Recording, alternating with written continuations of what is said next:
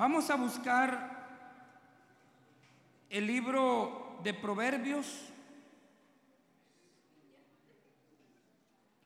capítulo número 24. Proverbios capítulo número 24, vamos a estar leyendo.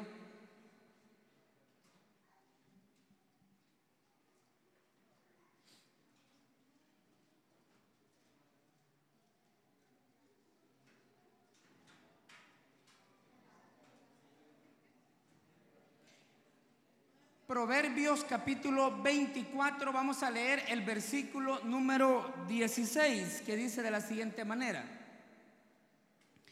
Porque siete veces cae el justo y vuelve a levantarse, mas los impíos caerán en el mal. Amén. Vamos a, orar para pedirle a Dios que Él nos hable a través de su palabra. Padre bueno que estás en los cielos. Señor amado, te damos gracias por tu misericordia, gracias Señor por tu bondad y porque nos tienes reunidos acá en este lugar. Ahora te pedimos Señor que tomes el control absoluto de este momento, que podamos Señor entender que tú eres el centro en este momento para poder Señor amado hablar de tu palabra. Te pedimos Señor que hables a cada vida. Te pedimos Señor que seas tú el que nos digas lo que quieras decirnos, porque necesitamos siempre tu consejo sabio y a tiempo, Señor. En el nombre de Jesús. Amén. Gloria a Dios. ¿Pueden sentarse?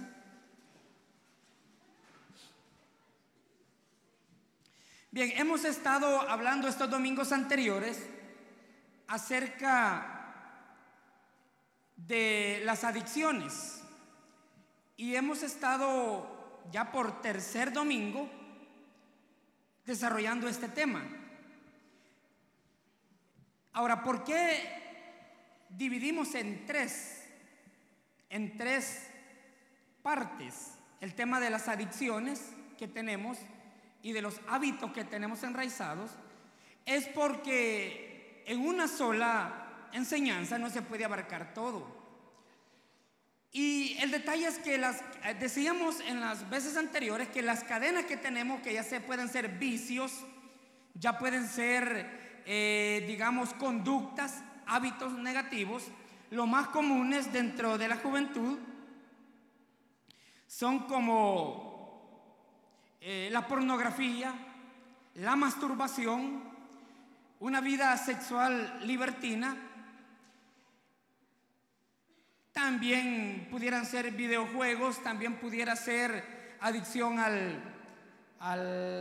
alguna especie de droga, a las redes sociales, o, incluso puede ser una adicción a una persona. Entonces, el primer domingo hablamos de cómo Dios nos hace libre de esas cadenas. Cómo Dios nos libera de esas cadenas de esclavitud.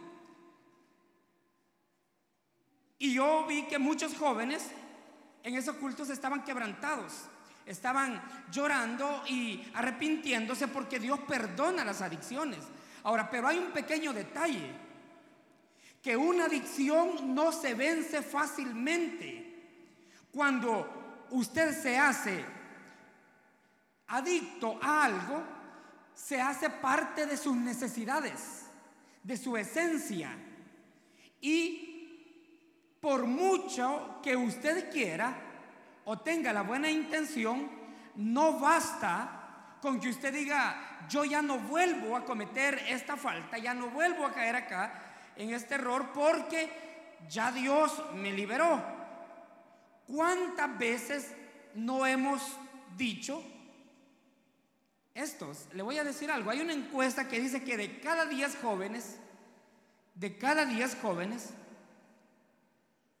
Siete practican la masturbación. Y el hermano Mario Vega, en cierta ocasión, en una exposición en San Salvador, él decía que ese número de incidencias también se da dentro de las iglesias. O sea, hay jóvenes que están involucrados en las iglesias y que tienen fuertes adicciones a pornografía y a masturbación. Jóvenes que tal vez tienen privilegios y sirve.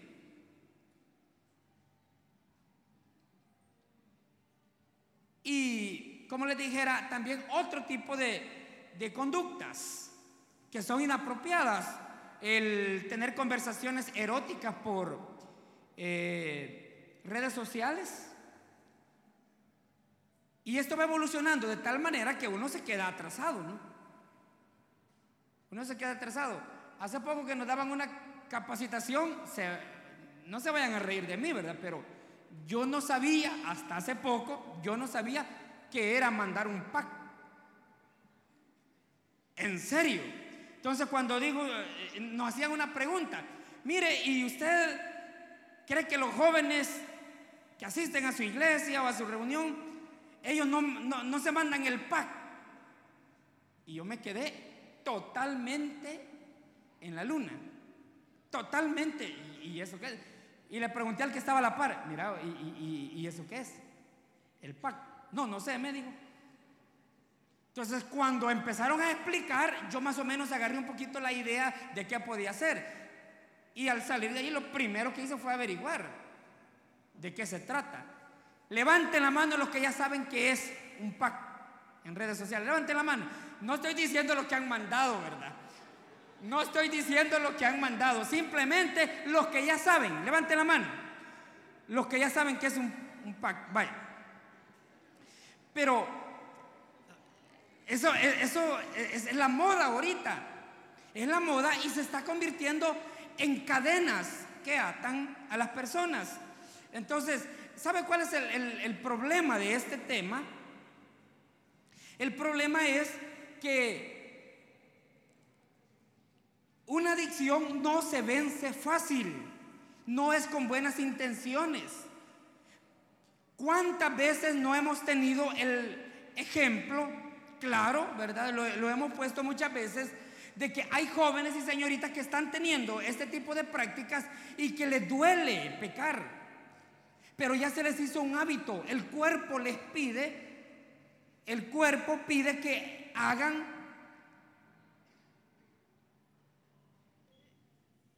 o que practiquen el hábito que tienen enraizados. Y vienen a la iglesia y cuando van a servir y quizás les, va a tocar servir o les va a tocar leer la palabra de Dios y solo dicen, cierran un ojos y dicen, qué barbaridad si yo aquí vengo a la iglesia a servir y qué problema tengo, ¿no? ¿Qué problema tengo porque anoche estuve masturbándome y ahora vengo a desempeñar mi privilegio? con esas manos que levanto delante del Señor. Y si me va a tocar ministrar a alguien, me siento mal. Entonces nos sentimos mal y pedimos, Señor, perdóname y no vuelve a pasar. Pero, ¿qué pasa? Dos, tres días después volvió a caer. Y es un ciclo donde usted peca, se siente mal, se siente miserable pide perdón a Dios, promete no volverlo a hacer, dura tres, cuatro días y vuelve a fallar, vuelve a sentirse mal, se vuelve a sentir miserable, pide perdón a Dios, promete no volverlo a hacer y vuelve a pecar.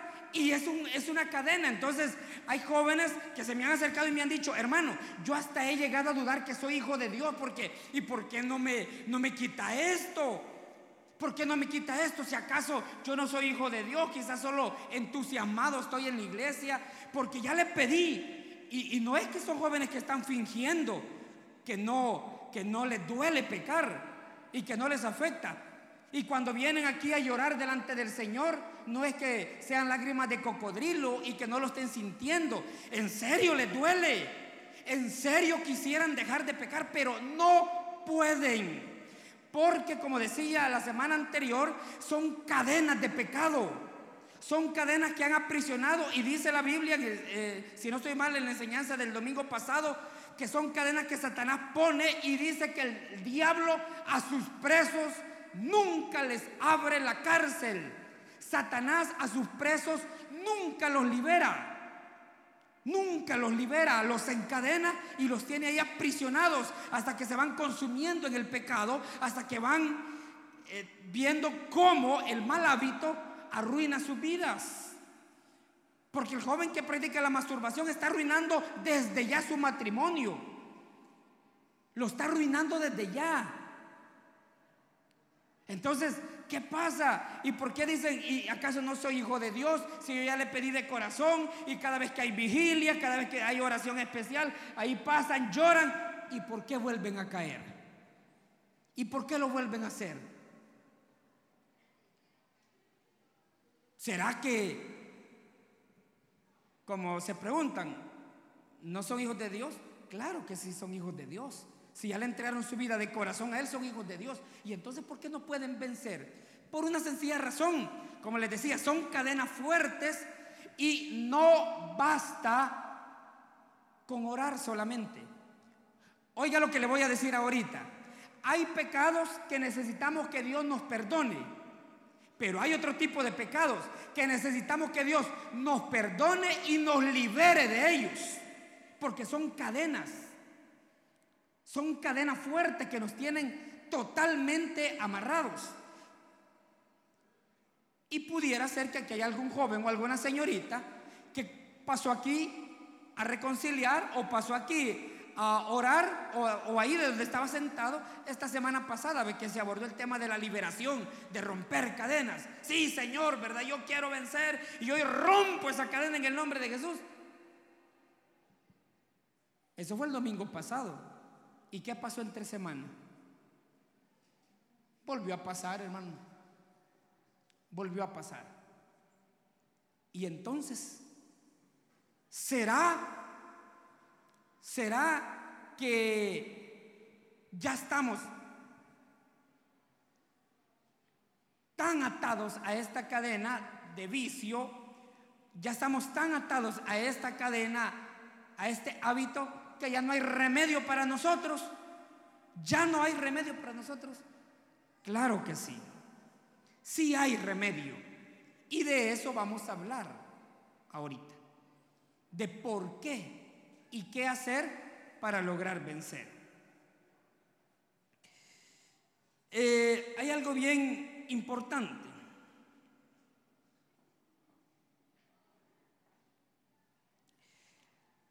Y el primer punto, el primer punto es el primer problema para vencer una, una, una adicción. Porque como es algo vergonzoso, ¿verdad? Es algo que, qué vergüenza que se dan, si se dan cuenta que yo tengo pecados de pornografía, de masturbación, de una vida sexual libertina, porque las cadenas de la sexualidad se llegan a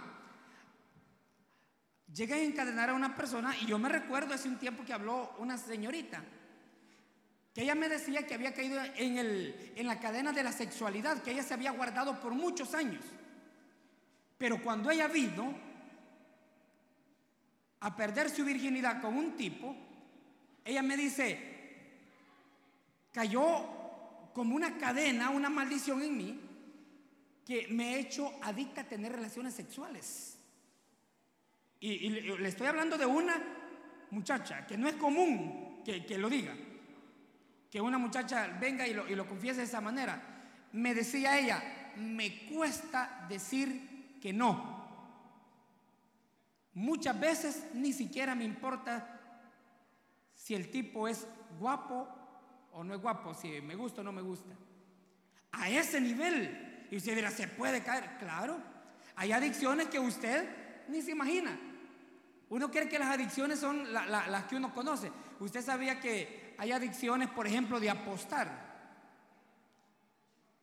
Yo no sabía que tan poderosa era una, una adicción de, de apostar hasta que conocí a un hermano aquí en la iglesia. Por Dios, él es un apostador empedernido y como es algo que quizás yo nunca he tenido, no lo comprendía pero dice que no puede evitar apostar. Vaya a preguntar al casino, me decía, y pregunte si se acuerdan del doblador, ¿verdad? Porque él doblaba todo y decía, no, yo, el doble voy a eso. Sí, ya no tiene nada, pero el, el doble decía. y perdió casa, perdió carro, perdió todo. Se fue la esposa, perdió los hijos. ¿Sabe por qué? Porque nunca se pudo, nunca se pudo controlar a la hora de apostar. Increíble, pero hasta las apuestas, hasta las apuestas se llegan a convertir en cadenas. Y así muchas. Yo no sé cuál sea su cadena. Entonces, es vergonzoso tener que confesar esto. Pero hoy quiero hablar de este elemento que es vital, óigame, yo sé que quizás no le va a gustar y que va a decir, ese es el problema, hermano, por eso yo no, no avanzo y quizás ni voy a avanzar porque no estoy dispuesto.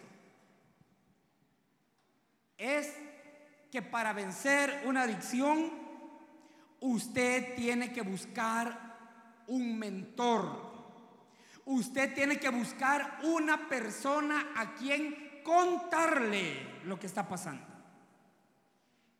Y ese es eso es una gran piedra, porque ¿y a quién le digo? ¿Acaso cree que es bonito decirle, fíjese hermano, de que eh, yo tengo este problema desde que tengo como 11 años, ¿verdad? Yo eh, veo pornografía, ¿verdad? Yo practico la masturbación, tengo esta y esta adicción desde que tengo o, que diga, por ejemplo, mire, fíjese que yo mando fotos inapropiadas por redes sociales, yo hago esto, hago lo otro, tengo conversaciones de este tipo. O sea, no es fácil. Pero le voy a decir algo. Si usted quiere vencer su adicción, debe buscar ayuda.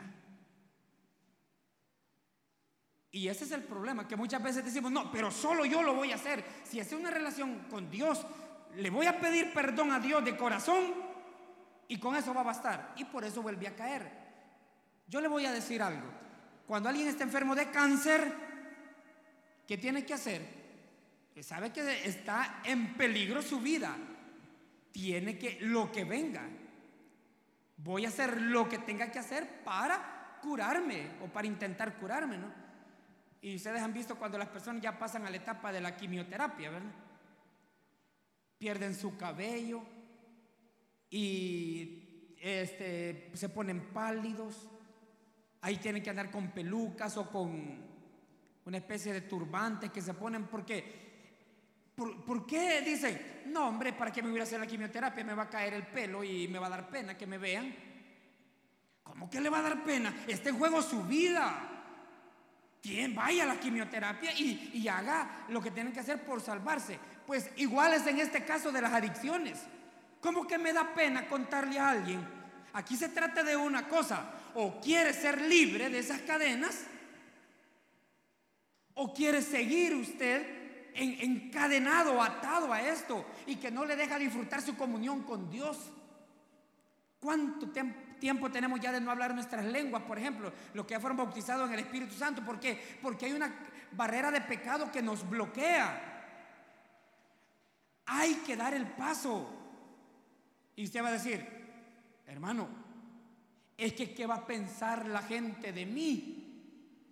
Muchas veces son barreras que tenemos nosotros en nuestra mente, sola, solamente. ¿Qué van a pensar de mí? O sea, ¿y qué puedo pensar yo de alguien? que es un joven que tiene pasiones, que tiene deseos como todos los seres humanos y que ha caído eh, eh, eh, en una adicción. Eso es todo lo que se puede pensar. Eso es como cuando los jóvenes están empezando a trabajar y les da pena. Por ejemplo, yo vi a un muchacho de acá de la iglesia que andaba vendiendo pan. Pero él le daba, se escondía de que lo vieran que vendía pan. Entonces, pero ese momento me lo encontré y ya no pudo evitar el contacto y nos vimos de frente, ¿verdad? Lo agarré sonando la bocina, ¿verdad? De que andaba vendiendo pan. Pero se puso un poco pálido. Y yo le digo, ¿qué tal? ¿Cómo estás? Ah, por aquí me dijo todo avergonzado, ¿verdad? Entonces vengo y yo le digo, bueno, este, él me, pregunta y me dice que fíjese que, pues, para ayudar a la casa salgo a vender, pero me da pena porque no sé qué puedan pensar de mí, me dijo. ¿Qué se puede pensar de alguien que anda vendiendo pan? ¿Se puede pensar algo malo de alguien que anda haciendo eso? ¿Se puede burlar a alguien de eso? No, hombre, lo que uno puede hacer es felicitarlo. Felicitarlo porque está queriendo aportar a la casa. Son barreras que tenemos en la mente nosotros. Son barreras que tenemos en la mente. Entonces, ¿qué va a pensar alguien a quien yo le cuente tengo este problema? Bueno, que es un ser humano normal. Y no ya le dije que siete de cada diez, pues, tienen el problema. Si hay alguien que no lo tiene, qué bueno. Y ni tenga curiosidad porque son cadenas terribles. Ahora, vamos a ver. Dice, con la ayuda de un mentor establezca estrategias para enfrentar el engaño y la seducción a la adicción. Eh, aquí hay unos puntos que son importantes. Tener a la mano, eh, dice, tener a la mano escrituras familiares que puedan repetir en voz alta cada vez que acerque, o perdón, perdón, estoy leyendo el punto 2 y me salté el 1. Acá es. el detalle es este, que usted tiene que buscar un mentor, pero ¿quién puede ser un buen mentor? A mi amigo le voy a contar porque en la misma ha de estar que mí, ¿verdad? Así es de que entre los dos nos vamos a entender. No, o sea, mentor no puede ser cualquiera. Usted tiene que escoger un mentor adecuado. Los cristianos deberían ser personas eh, de confianza para que alguien pueda eh, confiar. Les dice, muchas veces las personas deciden dejar la lucha contra la adicción solo entre Dios y yo. Es lo que yo les decía, que no, pero ¿y por qué tienen que dar cuenta terceros? ¿Por qué? Siempre me va a dar vergüenza. Si basta con que Dios lo sepa. Pero no, es, se necesita un mentor que, número uno, sea cristiano. Número dos, podemos decir que sea una persona, de principio le voy a decir mayor que usted. ¿Por qué? Porque alguien de la misma edad, lo más probable que esté en las mismas situaciones. Y la persona debe tener capacidad espiritual, pero también conocimiento para saber cómo funcionan las cosas. Debe tener esta persona ser reservado, que no le va a llegar a contar usted y después mira, te voy a contar, fíjate que aquel cipote, cochino, ¿verdad? Fíjate que me contó esto, esto y esto. No, tiene que ser alguien reservado, que entienda la naturaleza de los jóvenes y las señoritas y le pueda acompañar, le pueda acompañar en, su lucha para salir de, esto. Tiene que ser alguien que tenga la sabiduría de Dios para hacerlo. Porque nadie vaya a creer que los viejos, por ser viejos, ya son buenos consejeros. No. Si usted se equivoca en un mal mentor, lo que puede hacer es terminar de agravar el problema. Yo me recuerdo de, ya lo he contado, no sé si en este culto, de un hermano que por la culpa de un mal mentor preso fue a caer. Resulta que él estaba enamorado de una muchacha. La muchacha tenía 17 años, no tenía 18. Pero el papá era bien estricto y no le daba permiso. Entonces viene, y ellos se querían los dos, ¿verdad? Pero viene este hermano y le preguntó a otros hermano ya de edad, este va a ser mi mentor, porque como ya está viejo, ¿verdad? Ha de tener sabiduría. Y le dijo, mire, fíjese que a mí me gusta la hermana fulana, pero el papá muy cerrado está, ¿verdad? Le dije que él vio la intención que tenía y el corvo me ofreció, le dijo, ¿verdad? Así es de que, ¿qué hago si yo la amo y ella me ama? Y viene el gran mentor, ¿verdad? el gran mentor lleno de años nomás, ¿verdad? Sin sabiduría, le dice, ah, no, mire, le digo, ay Dios, ya conozco ya esa familia, le digo, si usted está esperando que ese señor le dé permiso, nunca, nunca va a hacer, yo le que recomiendo que la lleve, le digo, llévesela, le porque si no, nunca. Sí, ¿verdad? Le dijo.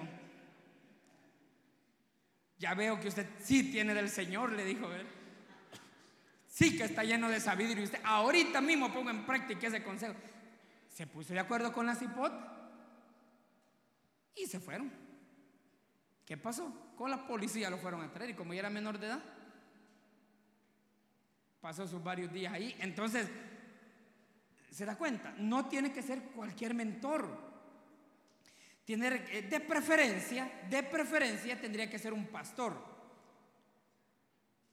Siendo sincero, no todos los pastores pueden aconsejar, pero, pero, pero se deduce que un pastor debería prepararse para poder aconsejar a alguien. Entonces usted tiene que buscar un mentor, como le decía, cristiano, eh, lleno de sabiduría, que tenga la capacidad tanto espiritual eh, como eh, académica, vamos a decir, para poderle ayudar a usted a salir adelante. Esta persona tiene que ser de confianza, ¿verdad? Como les decía, que no va, usted sabe que no va a andar divulgando. Debe ser una persona lo suficientemente amorosa, compasiva, misericordiosa y humilde. Y lo más importante, capaz espiritual. ¿Por qué tiene que ser una persona amorosa? Porque en esto de la adicción no es fácil. A mí me ha tocado hablar con jóvenes que no crea que porque hablamos 15 minutos eh, dejaron de predicar la masturbación, por ejemplo. El mentor debe entender al joven y debe contarle, buscan estrategias. El mentor le va a ir diciendo algunas estrategias, por ejemplo, hay que tomar medidas radicales. Muchas veces no nos queremos desprender del teléfono. Pero si ahí usted tiene, le ha dado me gusta a páginas de contenido sexual o erótico que a usted le trastornan rápido la mente y al ratito ya cayó en el error, tiene que tomar medidas serias, radicales. Si hay amistades, si tiene ahí alguna señorita que solo subiendo fotos desnuda pasa y eso a usted lo enferma, elimínela. Si hay un joven vulgar y patán que solo subiendo cosas inapropiadas, va a tener que ir eliminando todo eso. O sea que cuando usted viene a orar aquí delante del Señor arrepentido, usted tiene la, llenura del Espíritu ahí y el perdón de Dios. Dios le perdona. El problema es cuando ya nos vamos para la casa y ya estamos solos y tenemos el teléfono en la mano, vamos en la computadora. Eso es lo que nos termina haciendo que volvamos a caer en el error. Entonces el mentor hace un seguimiento y le dice, mira, vamos a orar y vas a hacer esto, esto y esto. Y usted tiene que tenerle confianza al mentor. Pues usted no, le, puede, usted no puede ir a pasar consulta donde el doctor y engañarlo, ¿verdad? A mí me duele la cabeza y siento un gran dolor por aquí en la espalda, pero de este dolor no le voy a decir al doctor. Solo le voy a decir del dolor de la cabeza. No le va a dar un buen diagnóstico no le va a poder ayudar en su problema. Entonces usted tiene que decirle la verdad. Sí, hermano.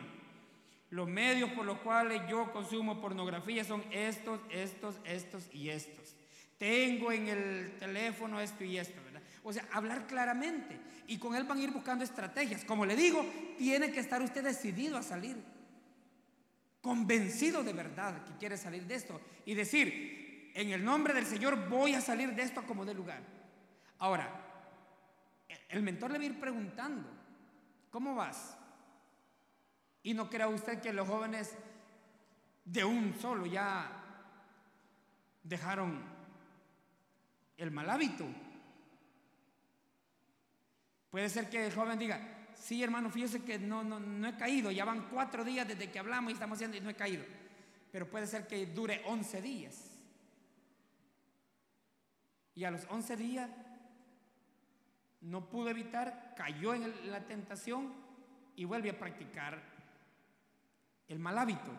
Entonces viene y el mentor le dice, ¿cómo vas? Y le dice, hermano, la, verdad es que eh, caí, caí de nuevo. Entonces por eso le digo, el mentor tiene que tener amor de Dios en su corazón. Es bien importante que el varón sea mentoreado por un varón y una señorita por una mujer, para que haya un poco más de confianza en ese sentido. Entonces, porque si el mentor no tiene amor, le va a decir, qué bárbaro, vos solo cuatro días aguantaste, ¿no? Qué bárbaro. Vos no querés colaborar. No. Se tiene que ser paciente. Y quizás una vez duró cuatro días sin caer en el mal hábito. Y puede ser que después duró más. Y duró más. Yo me recuerdo de un joven que estaba tratando hace un tiempo y que él era, lo más que aguantaba eran tres días. Y yo le decía, pero estás haciendo lo que te estoy diciendo. Eh, sí, hermano, solo que fíjese que unas personas no las elimino porque pues es que es, desde que estamos en preparatoria hemos sido, ¿verdad?, amigos y... Pero si te hace, es lo que dice la Biblia, si tu ojo te es ocasión de caer, sácalo. Si tu mano te es ocasión de caer, córtala. Nadie se va a ir a sacar los ojos ahora, ¿verdad? Ni vayan a el hermano, digo allá, ¿verdad? Por eso vengo aquí sin mano. No, lo que, lo, que, lo que significa eso es que si usted tiene que tomar una medida radical, lo hace. Entonces viene el mentor y empieza a ayudarle. Con este muchacho, como le digo, llegamos a un récord de que él pasó dos meses sin practicar el, pecado de la masturbación. Y cayó. Y me dijo, hermano, yo creía que estaba libre ya, me dijo, ya después de dos meses, pero volví a caer. Y yo le digo, qué bueno que está saliendo. O sea, el pasaje que leímos, ¿qué dice? Siete veces cae el justo. ¿Y qué dice? Y se vuelve a levantar. O sea, hay que levantarse de ahí. ¿Hasta qué? Seamos victoriosos. Y si usted tiene la presencia del Espíritu de Dios en usted, si usted le ha entregado de verdad su vida a Cristo, si usted le está pidiendo al Espíritu que le ayude, busca un mentor para que le pueda ayudar, yo le aseguro que usted va a salir de su problema. Va a salir. Porque la Biblia dice, todo lo puedo en Cristo que me fortalece. Ahora, ¿cómo se enfrenta una recaída?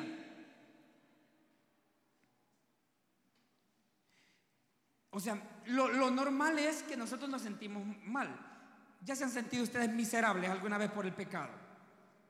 ¿Ya alguna vez les han dado ganas de darse ustedes solo, agarrarse a trompón y decir, soy un gran miserable? No puedo serle fiel al Señor.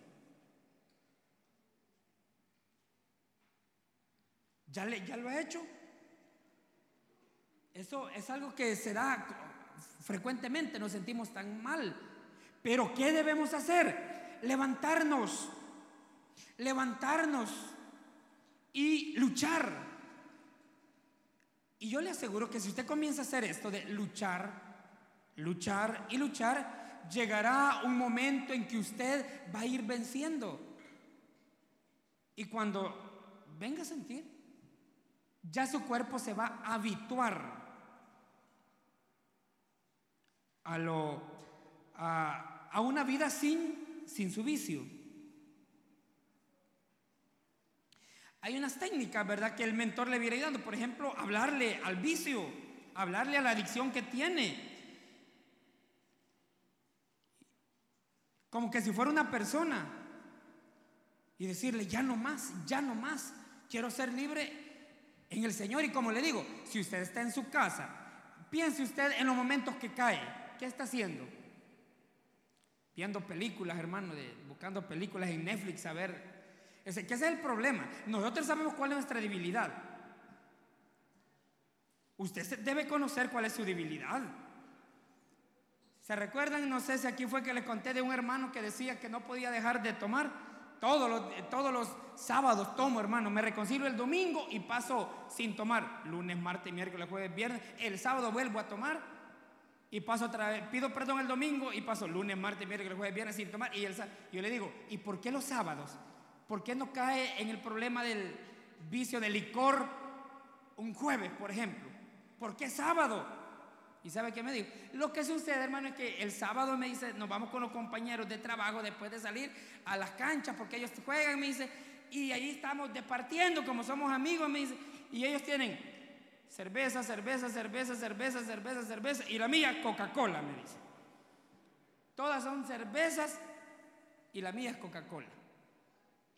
De veras, hermano, de veras, yo pido una Coca-Cola. Pero en eso de estar ahí platicando y todo eso, no me fijo y de repente agarré una cerveza y cuando la tomé, ay, ay, ay. Ya le di un trago, ya fallé, tráigame otras cuatro, le dice, ¿verdad?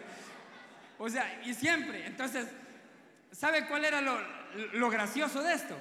Que él me decía, hermano, ¿qué hago para no caer en el vicio? Me dijo. ¿Verdad que no, se necesita ser el hermano Mario Vega, ¿verdad? Para aconsejarlo. Yo creo que cualquiera de ustedes lo puede aconsejar, ¿verdad? ¿Qué tiene que hacer? Tiene que dejar de, de frecuentar eso. Por eso usted sabe cuál es su debilidad. Usted sabe qué condiciones son las que lo hacen. Si usted dice, sale el siguiente programa es para mayores de 21 años, usted tiene 16. Si es para mayores de 21, es porque va a salir escenas inadecuadas. Y si esa es su debilidad,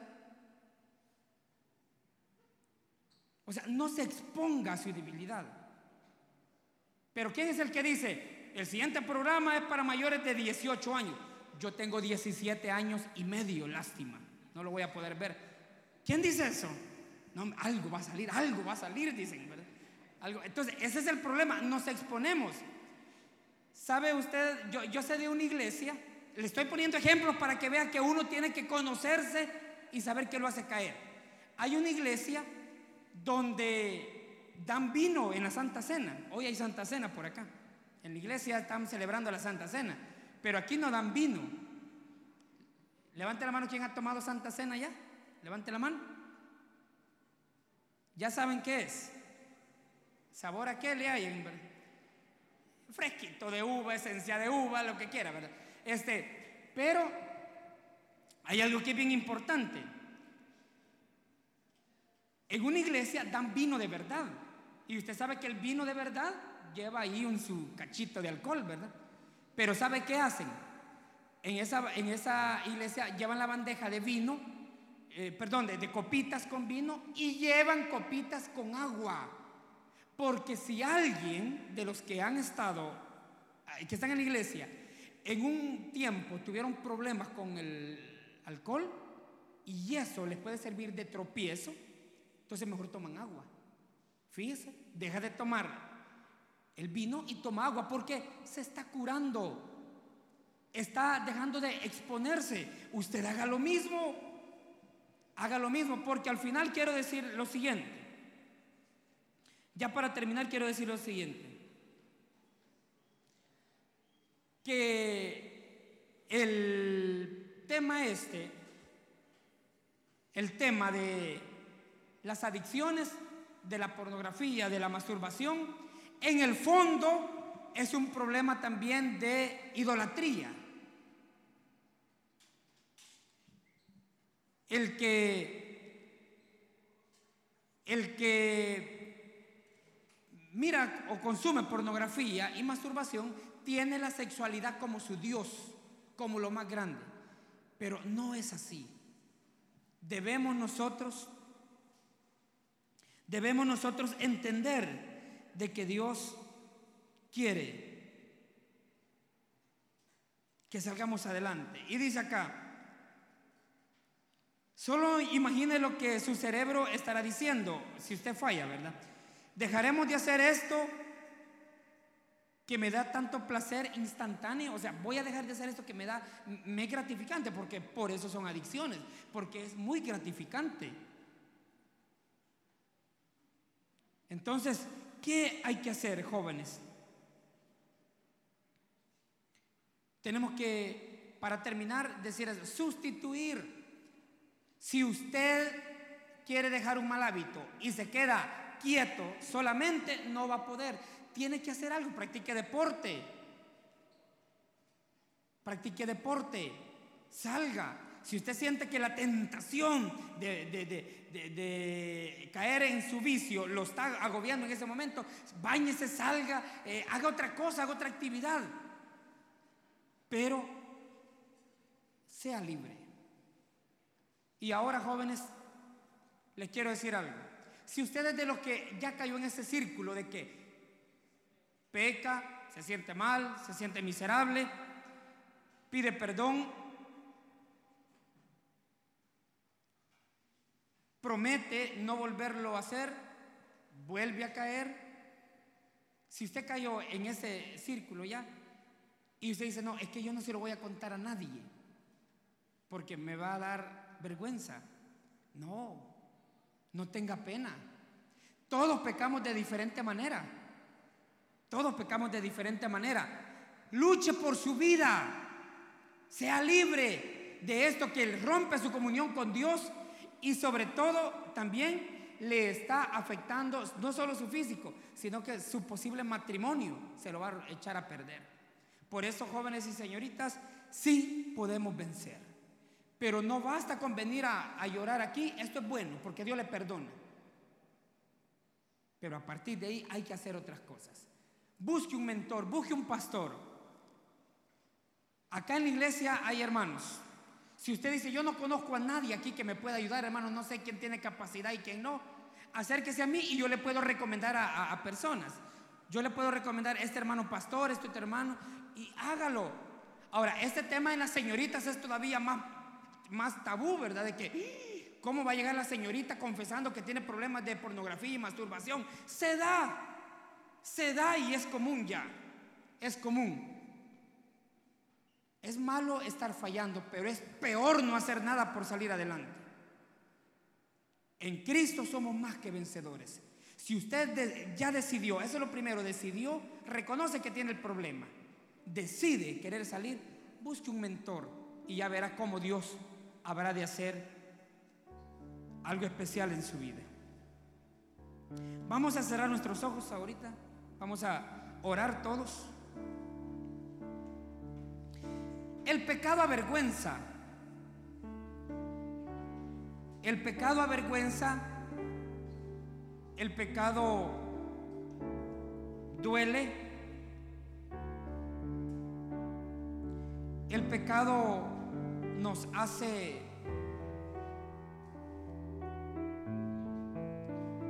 llorar. El pecado nos hace romper la comunión con Dios. El pecado no nos deja disfrutar nuestra intimidad con Dios. ¿Y ha dudado usted incluso que es hijo de Dios? No, esto yo nunca lo voy a poder dejar. Ya luché, ya le pedí perdón a Dios, ya le lloré. Cada vez que puedo oro y no he podido. Pues yo le quiero decir ahora que sí se puede, solo que hay que saber que hay que hacer varias cosas junto con pedir perdón. Yo quiero hacer una invitación rápidamente. Si usted le quiere entregar su vida a Cristo por primera vez o quiere reconciliarse, levante su mano y vamos a orar por usted. Alguien que le quiere entregar su vida a Cristo Alguien que quiere decir, ya está bien de esta cadena de pecado. Esta cadena de pecado que me ha mantenido atado por tanto tiempo. Ya no quiero ser más víctima de esto. Ahora entiendo que hay que hacer otras cosas para ser libre. Y eso que no le avergüence, que lo llene de orgullo. El querer vencer el pecado, las cadenas. Si hay alguien que le va a entregar su vida a Cristo por primera vez, levante su mano, vamos a orar por usted. El Señor hoy le va a perdonar y le va a liberar de su pecado. No piense